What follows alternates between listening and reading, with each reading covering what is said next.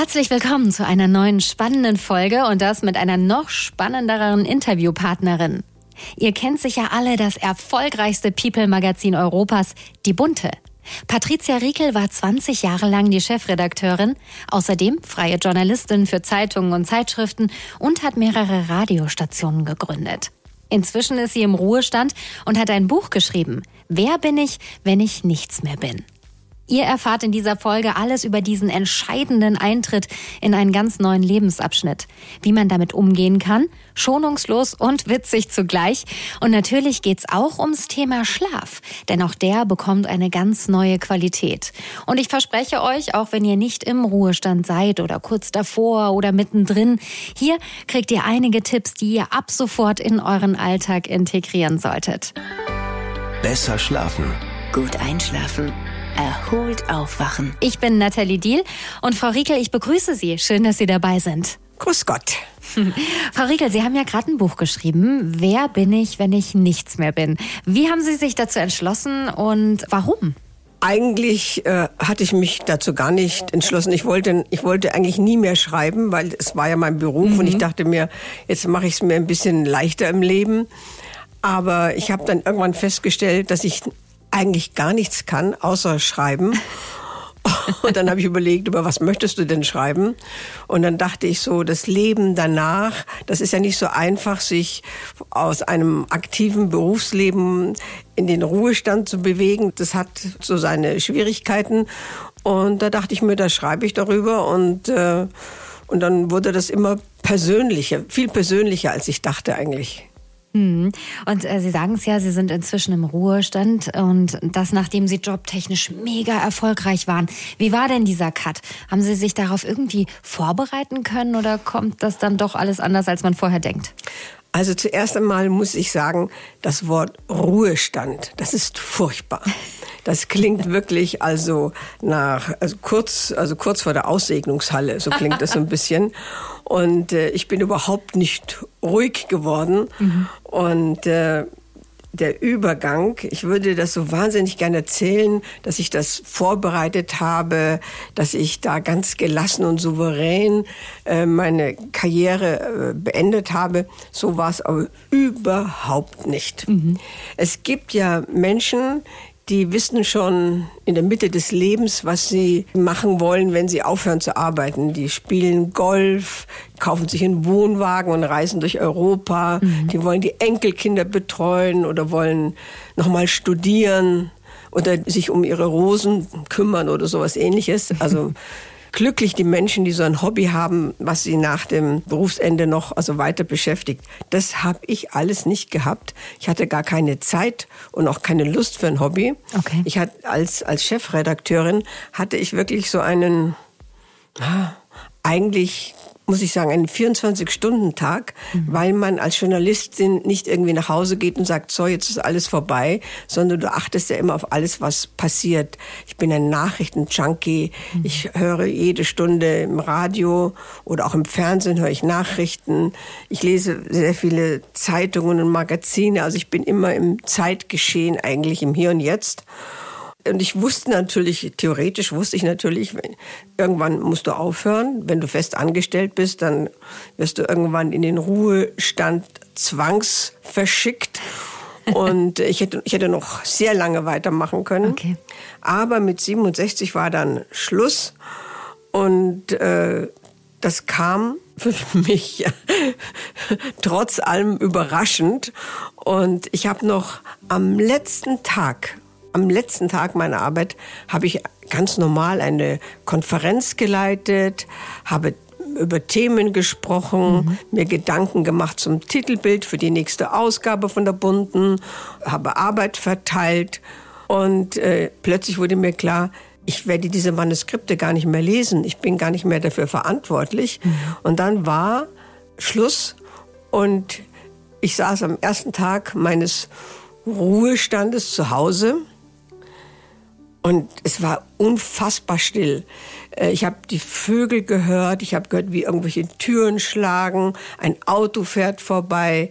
Es war Sommer und ich hätte eigentlich jetzt einen schönen Tag haben können und stattdessen war mir ganz seltsam zumute. Kein Telefon klingelte, niemand wollte etwas von mir wissen mhm. und ich kam mir so ein bisschen äh, äh, vergessen vor, so in die Ecke gedrängt, nicht mehr gebraucht. Und das ist wirklich ein ähm, ist ein schwieriges Gefühl, vor allem wenn man ein Leben lang äh, mitten, im, mitten im Beruf stand und ich habe nie große Pausen gehabt. Ich habe immer gearbeitet seit meinem 19. Lebensjahr, eigentlich okay. seit, mhm. seit meinem Volontariat. Und jetzt plötzlich hatte ich keine Aufgabe. Ja, was, was macht man dann? Ich hab, natürlich habe ich mir überlegt, was könnte ich machen? Und da hatte ich die wahnsinnigsten Ideen. Also dachte ich, mh, mm, Blumenladen könnte ich eröffnen. Und das habe ich natürlich sehr romantisch gesehen, ja, so zwischen Hortensien und Rosen mhm. und ein paar schönen alten Vintage-Möbeln. Ich im Blumenkleid oh, mit einem Strohhut, so ein bisschen, ein bisschen ein Pilcherbild hatte ich von mir und dachte mir, das, ich liebe Blumen, ich liebe so Dekoration, das wäre doch schön. Mhm. Und dann hat mich meine Freundin Anne, die einen Blumenladen hat, mit auf den Großmarkt genommen, weil sie sagt, wenn du einen Blumenladen öffnest, musst du vorher auf den Großmarkt. Und zwar um 5.30 Uhr. 5.30 Uhr. Und ähm, da ist es ziemlich kalt. Ein Licht wie im Operationssaal. Alle rennen rum und niemand hilft dir, die Blumen irgendwie und die schweren Kübel zu tragen. Das musst du alles selber machen. Mhm. Und dann dachte ich mir, also 5.30 Uhr, später sollte man nicht da sein, das ist dann doch nichts für mich. Lieber nicht. Den Blumenladen habe ich dann geschlossen. Dann dachte ich mir, also gut, kein Blumenladen. Was zeichnet dich aus? Ah, ich bin gerne Gastgeberin. Ich lade gerne Leute ein, ich mache gerne Essen, ich veranstalte gerne Feste. Mhm. Sprich das nicht für ein Café? Ja. Ein schönes Café mit Samtmöbeln und so und, und tollem Publikum, Künstlern, Schauspielern, alles so habe ich mich dann auch so gesehen im Kreise von einer intellektuellen Elite. Mitten in Schwabing. Ja, aber ähm, irgendwie äh, ist das auch sehr anstrengend. Und äh, dann habe ich überlegt, wo kriege ich denn Personal her? Und dann sagte mein Steuerberater, der eher humorlos ist, da müssen Sie aber viel umsetzen, dass sich das lohnt. Und Sie, Sie müssen größer planen, nicht so ein kleines, nettes Café. Ja, dachte ich mir, dann, dann mache ich ein Hotel auf. Mhm. Dann habe ich die Gaststättenzeitschrift abonniert. Dann habe ich mir zwei Hotels angeschaut. Ein im Allgäu, ein, ein, ein Skihotel, Aha.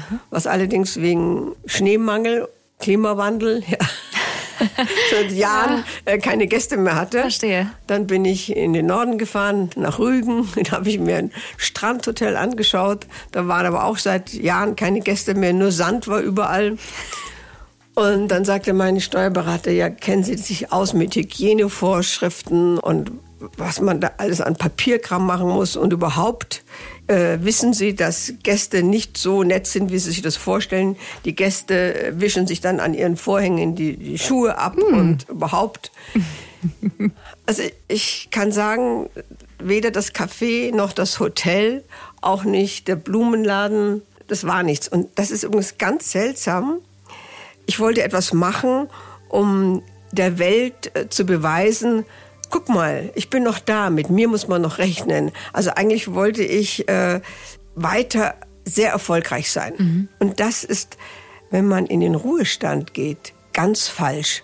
Da sollte man nicht mehr daran denken, was sich rentiert, finanziell und imagemäßig, sondern ich bin der festen Meinung, wenn man aufhört mit seiner Karriere, sollte man etwas tun, was sich lohnt für einen selber. Also etwas, was, was deiner Persönlichkeit entspricht, etwas, wofür du brennst. Und das Geld und der Ruhm, das sollte keine, das sollte keine Rolle mehr spielen. Okay. Weil das ist ja, das hat man ja schon gehabt. Mhm. Ja, verstehe. Und das erfüllt einen dann ähm, auch nicht mehr, ne? Ja, äh, also der Ruhestand ist ja etwas, auf was man nicht wirklich im Leben vorbereitet wird. Mhm. Es gibt für alles Mögliche gibt es Coaches, ob ich, wie ich in der Partnerschaft äh, mich besser äh, verständige, wie ich einen, äh, wie ich mich bewerbe, wie ich mit meinen Eltern umgehe und so weiter, mit Trauer oder mit Glück. Aber der Ruhestand, der Moment, wo du aufhörst zu arbeiten, das ist der Beginn deines Alters. Das muss man auch so sehen. Du wirst jetzt einfach älter und äh, da ist erst einmal so das Gefühl, manche empfinden das vielleicht als Erleichterung, wenn das alles wegfällt, die Verantwortung, mhm. der tägliche Stress. Aber für Menschen wie mich, die sich gewundert haben, dass sie für das, was sie tun, auch noch bezahlt werden, weil es ihnen so viel Spaß macht. Mhm. Ähm, ich hätte auch umsonst weitergearbeitet, muss ich also sagen. Also für mich hat sich dann schon so ein bisschen so eine Frage aufgetan, ich kann doch nichts, nichts tun. Ich will nicht auf dem Sofa hocken. Ich will nicht nur äh, Serien gucken und so zu Hause ein bisschen verschlampen, sondern ich möchte etwas tun, wofür ich brenne, mhm. weil vor dir liegt noch eine lange Zeit. Heute, wenn wir heute mit 60, 65 aufhören, manche ja auch früher, dann hast du noch vielleicht 20, vielleicht sogar 30 Jahre vor dir. Eine ewig lange Zeit. Mhm. Und da muss man sich überlegen, was mache ich? Und ich glaube, das ist der Punkt im Leben, wo man sich intensiv mit sich selbst beschäftigen kann. Das Wort sollte, das finde ich so doof. Also man kann sich mit sich selber beschäftigen mhm. und man muss sich überlegen, ah, wer bin ich eigentlich? Was bin ich für ein Mensch? Bin ich jemand, der, ähm, der aktiv ist? Bin ich jemand, der gerne lernt? Bin ich jemand, der andere gerne was beibringt? Bin ich überhaupt für andere Menschen gerne da? Käme für mich ein Ehrenamt in Frage? Oder möchte ich noch was ganz Neues lernen? Ich finde, für mich hat sich das Ende meiner Karriere plötzlich als ein Aufbruch äh, dargestellt. Ein Aufbruch in, ein, in eine neue Zeit, in ein neues mhm. Leben. Mhm. Und das finde ich eigentlich wahnsinnig spannend. Ja. Ich hätte nie gedacht, dass man am Ende seiner Karriere ein noch größeres Glück, eine noch größere Befreiung finden könnte. Und wenn mich jetzt Menschen fragen, sag mal, äh, vermisst du nicht die Redaktion, deinen Job, das Geld, äh, all diese Dinge, die Privilegien, das Reisen? Vermisst du das alles nicht? Die Galas, was mhm. man in unserem Beruf ja auch alles hat. Und dann sage ich immer, nein, ich vermisse überhaupt nichts. Und dann merke ich, wie ich ein bisschen ungläubig angeschaut werde. Und äh, dabei ist es so. Ich bin so beschäftigt äh, mit mir selber und mit dem, was ich jetzt tue oder was mir Spaß macht, dass ich gar nicht nach rückwärts schauen kann. Ich gucke immer nur nach vorne. Mhm. Ja, sehr schön. Und ich, ich glaube, da steckt ganz viel drin, was auch viele die nicht in den Ruhestand gegangen sind, aber während Corona auch erlebt haben. Das, ähm, hm? ne, so, so, ein bisschen Selbstreflexion, mal ein bisschen Zeit, um zu schauen, um aufs eigene Leben zu schauen, das kann ja auch eine Chance sein. Ich finde es das toll, dass Sie das sagen mit äh, Corona. Ich habe mir in dieser Zeit gedacht, dass äh, Corona vielen Menschen zeigt, wie das ist, wenn das aktive Leben plötzlich stoppt. Mhm. Ja? Mhm. Man quasi aus dem Karussell seines Alltags herausgeworfen wird. Und man weiß gar nicht, was fange ich denn mit, mit mir, mit der Zeit an. Deswegen ist Corona eigentlich ganz schön für viele Menschen, die sich dann auch vielleicht gefragt haben, wo will ich eigentlich hin? Mhm. Denn wenn wir arbeiten, haben wir eigentlich nicht so viel Zeit, in uns hineinzuhorchen und wirklich zu überlegen, wer, wer sind wir. Mir, mir kommt äh, der Ruhestand vor wie die Zeit nach der Schule, mhm. wo ich mir überlegt habe, was mache ich, was will ich, wohin strebe ich. Und äh, es gibt so einen schönen Satz von Hermann Hesse, der da sehr gut passt, der heißt, mit der Reife kehrt die Jugend zurück. mhm. Das heißt also, Sie haben für sich festgestellt, eine dieser Dinge, die Sie jetzt gerne machen möchten, ist äh, vielleicht doch weiter zu schreiben, eben eigene Bücher zu schreiben. Dürfen wir da noch mehr erwarten in Zukunft? Oh ja, Schön. oh ja, also ich bereite jetzt ein neues Buch vor. Das hat diesen erstaunlichen Titel, das ist der Arbeitstitel, aber ich glaube, der passt auch. Ich rette Ihre Ehe, Pünktchen, Pünktchen, wenn es sich lohnt. Oh, toll. Das ist, Sach, das, ist das ultimative Sachbuch über Beziehungen Okay. und wie man als Frau eigentlich entscheidet, ob die Beziehung klappt oder nicht.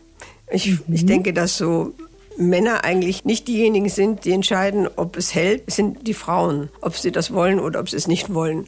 Und wir Frauen machen ja oft den Fehler, und das ist auch Teil des Buches, dass wir, wenn wir über Männer nachdenken, dann denken wir wie eine Frau. Und das ist aber falsch, ja, weil Männer sind Männer sind äh, eigentlich für uns exotische Wesen, die ein Verhalten an den Tag äh, legen, was nichts mit uns zu tun hat. Und da muss man Geduld entwickeln und sich immer wieder sagen, mit mir hat das nichts zu tun. Das sein Verhalten ist nicht darauf angelegt, mich zu kränken, sondern der ist halt so, wie er ist. Ja? Ist aber nicht so einfach, sich so zurückzunehmen. Das stimmt. Ich freue mich auf dieses Buch. Frau Riekel, ganz viele haben ja, nachdem sie nicht mehr berufstätig sind, auch ein Thema mit gutem Schlaf, beziehungsweise keinem guten Schlaf mehr, weil eben auch dieser Break vielleicht auch was mit dem Schlaf macht, weil sich eben der ganze Tages- und Schlafrhythmus ändert. Wie war das bei Ihnen? Also mein Schlaf ist ein leichter Schlaf. Okay. Ähm, wenn eine Maus durchs, durch, den, durch, durch mein Schlafzimmer tapst, was ich nicht hoffe, dann wache ich auf. Äh, und ich bin eine Frühaufsteherin.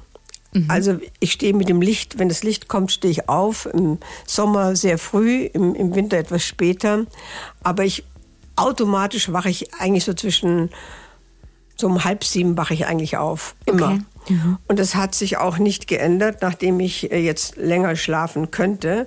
Und ich will auch gar nicht länger schlafen, weil Aufstehen in der Früh, wenn der Tag noch jung ist, ah, das gehört zu den, das ist ein wunderbarer Genuss. Und natürlich, wenn man nicht aufstehen muss, sondern möchte. Als ich gearbeitet habe, habe ich mir schon manchmal gedacht, naja, es wäre schön, jetzt noch einfach nochmal vielleicht eine Stunde dazu zu legen. Aber, ähm, aber jetzt bin ich ja frei und da stelle ich fest, ich stehe einfach früh auf. Ich liebe es, so um 7 Uhr mit meinem Hund in den Park zu gehen. Und ich liebe es dann sehr früh einen Kaffee zu trinken und die Zeitungen zu lesen. Also das ist äh, für mich fast die schönste Zeit am Tag. Okay. Und wie halten Sie es abends mit dem Zubettgehen? Ähm, immer zur gleichen Zeit? Baut man da so eine Art neuen Rhythmus auf? Oder? Also abends, das ist ein Thema. Wenn man Frühaufsteher ist, wie ich, sollte man auch entsprechend früh zu Bett gehen. Aber es ist einfach so spannend, was, was immer alles passiert. Und dann rede ich mit meinem Mann und dann gucke ich auf die Uhr und dann ist es schon wieder 12 Uhr. Also ich versuche um 12 ins Bett zu gehen, aber es kann auch später werden. Also weil ich nicht so ein guter Durchschläfer bin, habe ich schon so ein paar Gewohnheiten, die mir helfen, besser zu schlafen. Okay, okay, okay. Ich sag mal Stopp an dieser Stelle. Frau Riekel, vielen, vielen Dank für diesen spannenden Einblick in Ihr Leben, dass Sie mit uns geteilt haben, wie es Ihnen im Ruhestand ergeht und auch wie Sie jetzt mit dem Thema Schlaf umgehen. Und ich freue mich schon auf eine weitere Folge mit Ihnen, in der Sie uns dann verraten, wie Ihre Schlafgewohnheiten so ausschauen. Und wir dürfen einen Blick durchs Schlüsselloch werfen und werden viel übers Träumen erfahren, richtig? Ja, dann kann ich auch nur auf Wiederhören wünschen und in der Zwischenzeit gute Träume. Dem schließe ich mich gerne an und freue mich, wenn ihr beim nächsten Mal wieder mit dabei seid. Besser schlafen. Gut einschlafen. Erholt aufwachen.